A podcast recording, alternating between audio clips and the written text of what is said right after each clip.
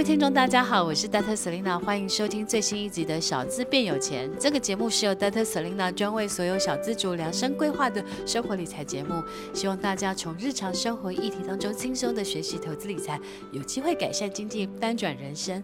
那今天我们的大来宾呢，又是再次的请到我的超级好闺蜜，也就是我的好朋友冒牌生。我们欢迎冒牌生。哎、欸，我这样不想出声讲话了。好啦，Hello，大家好，我是冒牌生。对啊，我形容是好朋友的意思。OK，而我们今天要来讨论的是，Selena 最近听说你出了一本新书哦。对，千辛万苦写了大概快两年，就是小资艺术投资入门。可是听说艺术投资的水很深呢？其实一点都不都不难，一点其实艺术投资很简单。那一开始啊，我想要问一下 Selina，就是关于艺术投资这件事情啊，其实你以前都是写那种投资理财啊，或者环游世界跟无痛买房投资啊，还有 ETF 嘛，嗯、那都是针对比如说二三 K 啊，或者是说小资族的这个系列。可是大家听到艺术投资的话，就是有点好奇，为什么你会涉猎这个艺术投资的领域啊？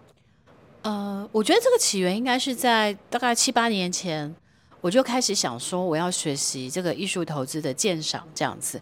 那当然，另外一个我的背景是因为我在大学的时候我是念商业设计，所以其实我我其实从小蛮蛮喜欢去博物馆、美术馆观赏的。像我环游世界大概六十五国的时候，其实世界重要的四大的博物馆我都去过了。嗯，然后所以我就会，我个人很喜欢看画，然后看这些收藏。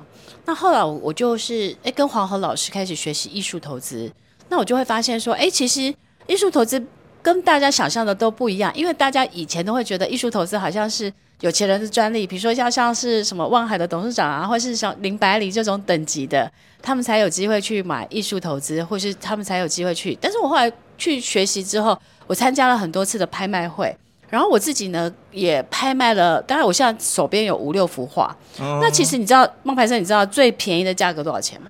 多少啊？因为我两万块就可以。两万块。对，我去参加很多拍卖会，我我之前买了几幅画，比如说包含李重虫。李琼琼是台湾，就是现在蛮有名的这个现代的这个水墨画家，也是在台湾现在是蛮受瞩目的一个水墨画的一个呃画家。那我去买了他的画，大概是两万多，两万五，对不对？你知道现在涨多少钱？多少钱？现在大概是他大概涨了六到十倍了。六到十倍就变二十万，嗯，差不多。因为我现在去看他的那个拍卖会，他的大概一一号就是一号的作品的话。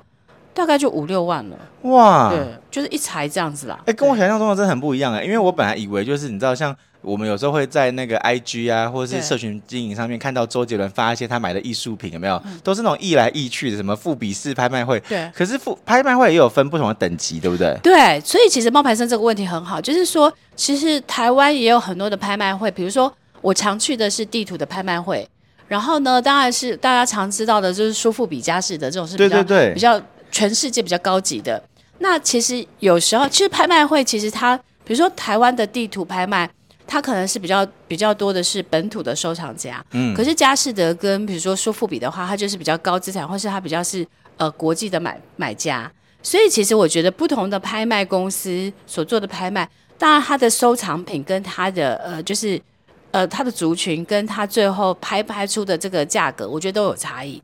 所以我常常会喜欢去本土的拍卖公司，然后可以去捡便宜。我举例好了，为什么我我可以买买到，比如说呃李重重，或是呃就是我后来有买到楚歌的画，嗯，那楚歌其实是呃他他也是台湾很重要的一个水墨画家。哦，然后呢，你知道楚歌的背景，他是一个故宫博物院的研究员。嗯，那他其实有很多的作品，其实后来就捐给政府，就是捐捐给这个国家，或者捐给相关单位。所以他其实，在市面上流通的作品也没有非常非常多。那当然，他有一些国国呃国内或是国外有有一些重要的博物馆也有收藏他的作品。好，重点是在于，就是你知道我那时候买到他的一幅拍拍卖拍到他的一幅画，大概是三万多。那也是不贵啊，很便宜。然后它大概现在也是涨了六到十倍，比我买一个包便宜。对，重点。所以，所以我的意思说，我后来发现，就是说，哎，那我我我其实还曾经跟黄河老师一起去买拍卖一幅画，就是他是一个法国的印象派的一个画家，他叫吉尼斯。然后那时候我们去拍卖那一幅画的时候，后来我跟黄河老师合拍，你知道多少钱？多少钱？七万五。哦，这个就比较高一点了。七万五，但是但是其实那是因为当天现场。有一个呃名誉代表，他刚好也在现场，他跟我们竞标。哦，如果他没有跟我们竞标，可能其实我们我们可能三万块就拍走了。他是后来我们两个我们两两方在竞标的时候，从比如从三万到三万五到后来，后来他回头看一下，说是我们，他就他就弃标了。然后还好，就是我们七万五标的。哦、但是你知道冒牌生，你知道后来那个价格变我们多少钱卖出去吗？多少钱？五十万。哇！对，你看，而且那才差不多四年多，所以其实你几乎是涨了大概七倍了吧？对啊，其实比台积电涨的还多，对，比包包涨的也多。对对对，我看了一下，他说之之前的香奈儿包大概是呃从一九九零到二零，大概是二零一六，大概是也是涨了大概是百分之三百啦。对，但是我的意思说，你看我我我其实如果买对好的艺术投资的画或是作品，你可能。可能可以十倍，或是甚至是百倍。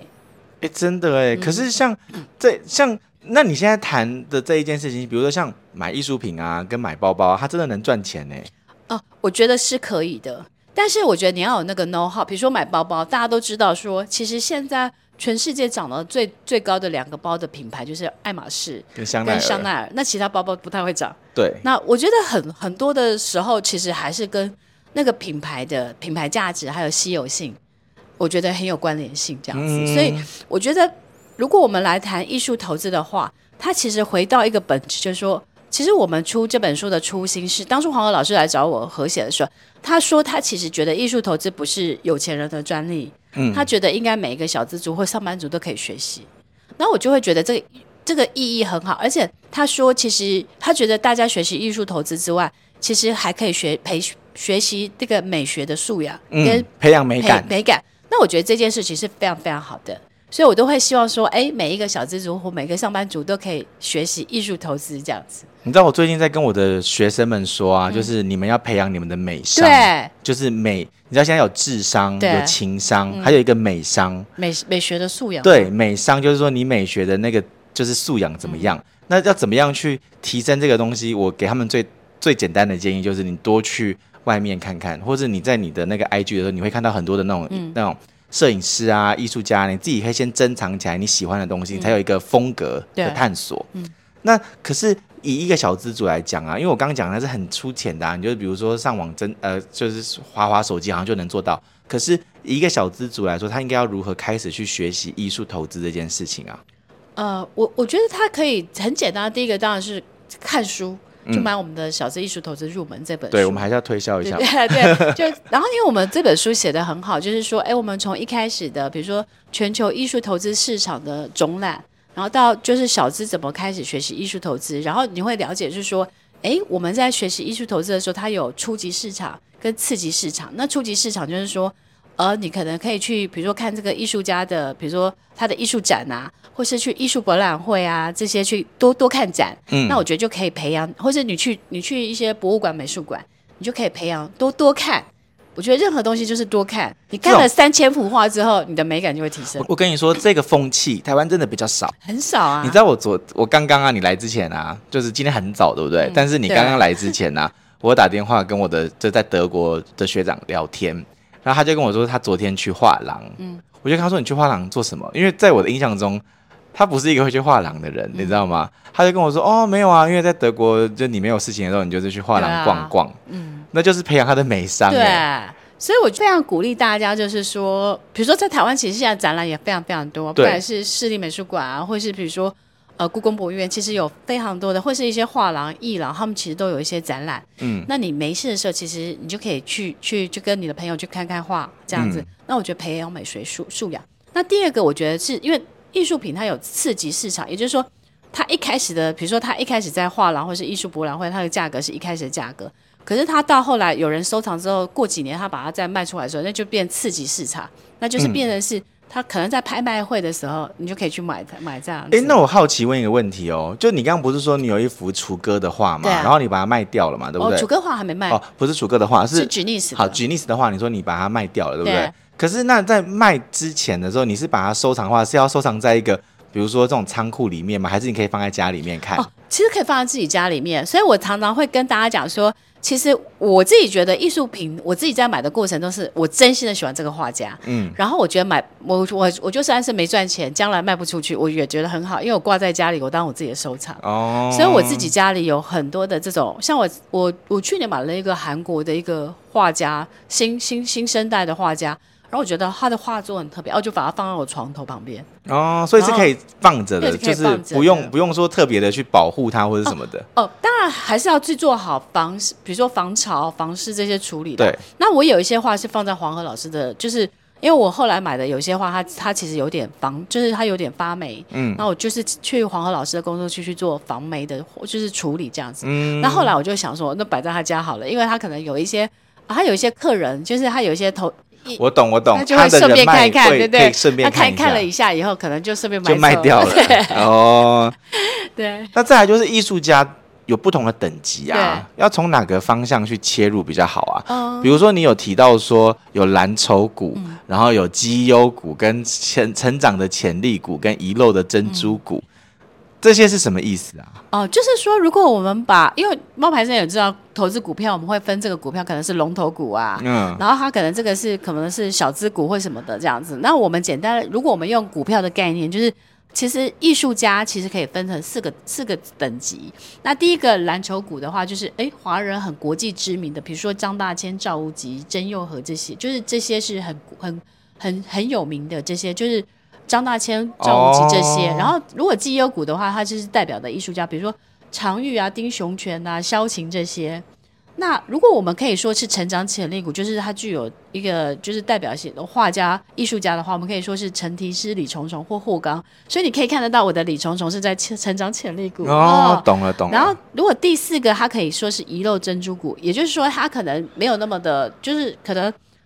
呃，现在的基期还很低，可能未来的成长性很高。比如说像楚歌或钟俊雄，像楚歌在那边呢，对对对。所以就是说，哎，我其实长期就我会去收集的，我会去买的话，我可能会希望它是成长潜力股或是遗漏的珍珠股，就是代表它未来的增值跟涨幅是比较具有可观性的。我懂了，我跟你说，我跟你说，我明白你的这个概念了，因为你是用股票的来做一个这个分析嘛，对不对？对。其实你知道在。包包的市场里面有一个叫做鄙视链哦，真的吗？就是爱马仕是鄙视链的最高等级，哦、然后它就可以鄙视所有的人，因为它最高等级。哦、了解了。然后 LV 呢，它就在第二梯次，香奈儿也在第二梯次。哦、啊，没有，香奈儿可能是爱马仕下面，所以它就是你所谓的。绩优股，对对对，对，所以它是 level two，你知道，然后再来可能 LV、迪奥那一些可能是排在三个。对第三个等级的，然后比如说像什么 Miu Miu 啊，不是不是 Miu Miu 那一些的 Miu Miu 啊，或者是 Prada 那一种，它可能就在那种遗漏珍珠股这个很有趣哈，对对对，就一样的概念嘛，就是一个鄙视链的概念，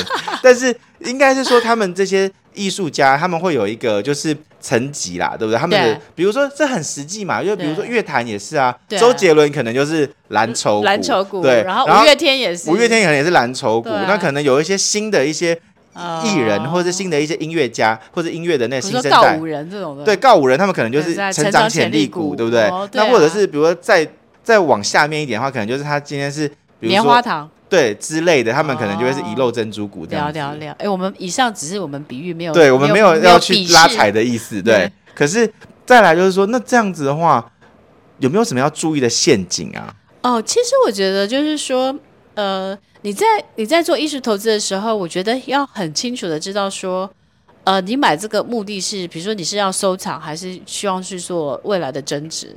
那因为标的不同，你在做选择的时候，就我觉得他就要做一个对对，我完全理解。因为买包包也是一样，就是你知道很多人都会说买包包可以赚钱，就是就像你这样。可是就像你刚刚讲的，真的要说赚钱的话，就那两个牌子，爱马仕，要不然就是那个香奈儿。我跟你说，其实赚钱也不是买到包包那个人赚，嗯，你知道是谁赚吗？是二手的那个平台交易平台会赚。他会买你的包包，但是他可能会把你压一个比较低的价格，他低买高卖就对。对对对，不然人家赚什么嘛，对不对？可是买包包的好处是，它会有一个保值性，嗯，就好像有人会说，买 iPhone 手机，你第二年卖掉，你其实还是有一定的那个保值性。可是如果你买三星手机，你第二年卖掉，你就没有那个保值性。我们也没有贬低。对，可是道理其实真的市场就是这样子嘛。对，所以其实我那个时候在。注意这件事情的时候，我就想到说，哎，那买画也是一样哈，对，它也会有一个所谓的保值性的那个状况嘛。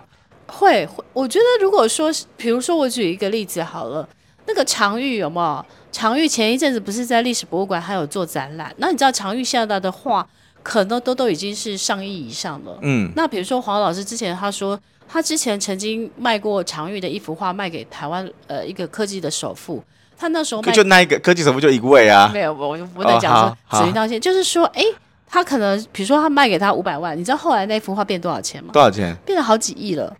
哦，所以那个首富也是搞的哦，对，很厉害。所以我的意思是说，那你就知你要知道为什么常玉会涨。其实常玉会涨，第一个是常玉过世了，嗯，然后过世之后，常玉的作品其实在他其实他在市面上，就是他全部的作品大概两百多幅而已。哦，不多。然后这个两百多幅，因为他之前因为要跟历史博物馆办画展，那当然后来常玉是因为他去埃及，然后因为就是他他就是他为了要去埃，因为当时埃及跟我们没有建交，所以他为了。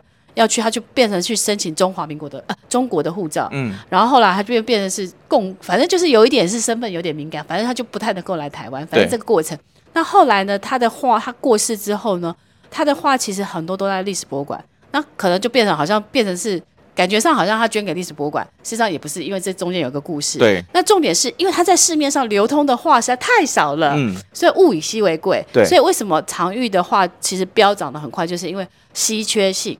所以我觉得，就是说，如果你在购买、你在做那个画，就是在做艺术家的收藏的时候，其实你还要再看一下，就是说，诶，他在世的时候，他有多少的就作品在市面上流通，或是说他每一年创作多少，其实这个都是你要去研究的。因为如果这个画家大幅的创作，然后他的艺术的原创性又很低，就是比如说他每次都画那个，比如说画那个什么，就是呃呃花瓶那种的，嗯，那没有什么艺术价值、原创性。那可能他这些画其实也不会有增值的可能，嗯、所以我觉得应该还是在于你要了解这个画家，呃，他的就是他的创作数量，然后他，然后我觉得还有一个重点是，他跟谁学画，比如说他如果他的老师是很厉害的人，然后他的同学也都很厉害，那他将来的增长的空间也相对会比较大，或是他全世界有很大很多的重要的收藏家，或是很重要的这些呃博物馆、美术馆去收藏他的作品。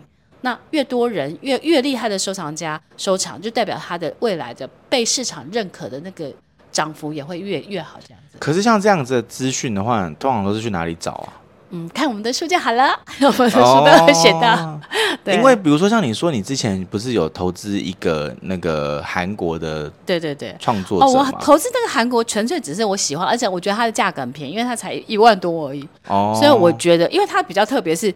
它的它是用那种木头，嗯，它用木头切片片以后，它就是用木头一一片一片画出那个韩国的市景图，嗯，然后它上面它木木片上面它在涂颜色，嗯，所以我觉得它是它第一个很耗工，第二个是我觉得那个的结构跟它的色彩区块，我觉得是很漂亮的，所以这一幅其实我觉得它就算没有奖我也没有关系，因为我摆在家，你本身就是也喜欢是喜欢这样子，哦、对，然后一一万多，我觉得反正也没什么，就是等于是我买一个。我买个艺术品，我回来家自己家欣赏，这样。对。对。哎，那还有一个问题，就是你刚刚说到一个画的那个稀缺性，比如说这个画家他的产量，对对。那可是有一些画，它会变成说是呃去印制的，嗯哦，对，这个就是我们常常会讲说，比如说复制版画，对哦。那可是其实我觉得，如果你要在收藏的时候，其实我觉得，我觉得原创性是很重要的。所以像是比如说现在还有那种。大幅的那种喷彩的那种，那其实我觉得它的收藏的价值都很低。我有一次看一个那个中国的抖音，对，然后他就有一个在中国其实有一个地方，嗯、就是专门在做那个复制画，对。然后那个那个人他模仿的那个反骨是惟妙惟肖，嗯、就是非常的厉害。嗯、然后他就觉得他那个人其实他因为他是一个纪录片，嗯、他就有点觉得说自己怀才不遇，因为他可以很快的，就是画出反骨的星空。嗯。他可以很快的，然后画出反骨的那个所有的这种作品，嗯、然后人家就他就觉得说，你看，可是你看反骨红了，我没有红，嗯、可是就这个就像你刚刚讲的原创性，原创性，对，原创性，因为我觉得反骨有一个很大的重点是在于，呃，其实反骨的作品数量也不是很多的，嗯，那而且他的原创性很高，而且我觉得他是把他一生受到的这些怀才不遇啊、情绪什么的，他很挥洒的在他的作品上面，所以我觉得他是有。非常大的艺术价值。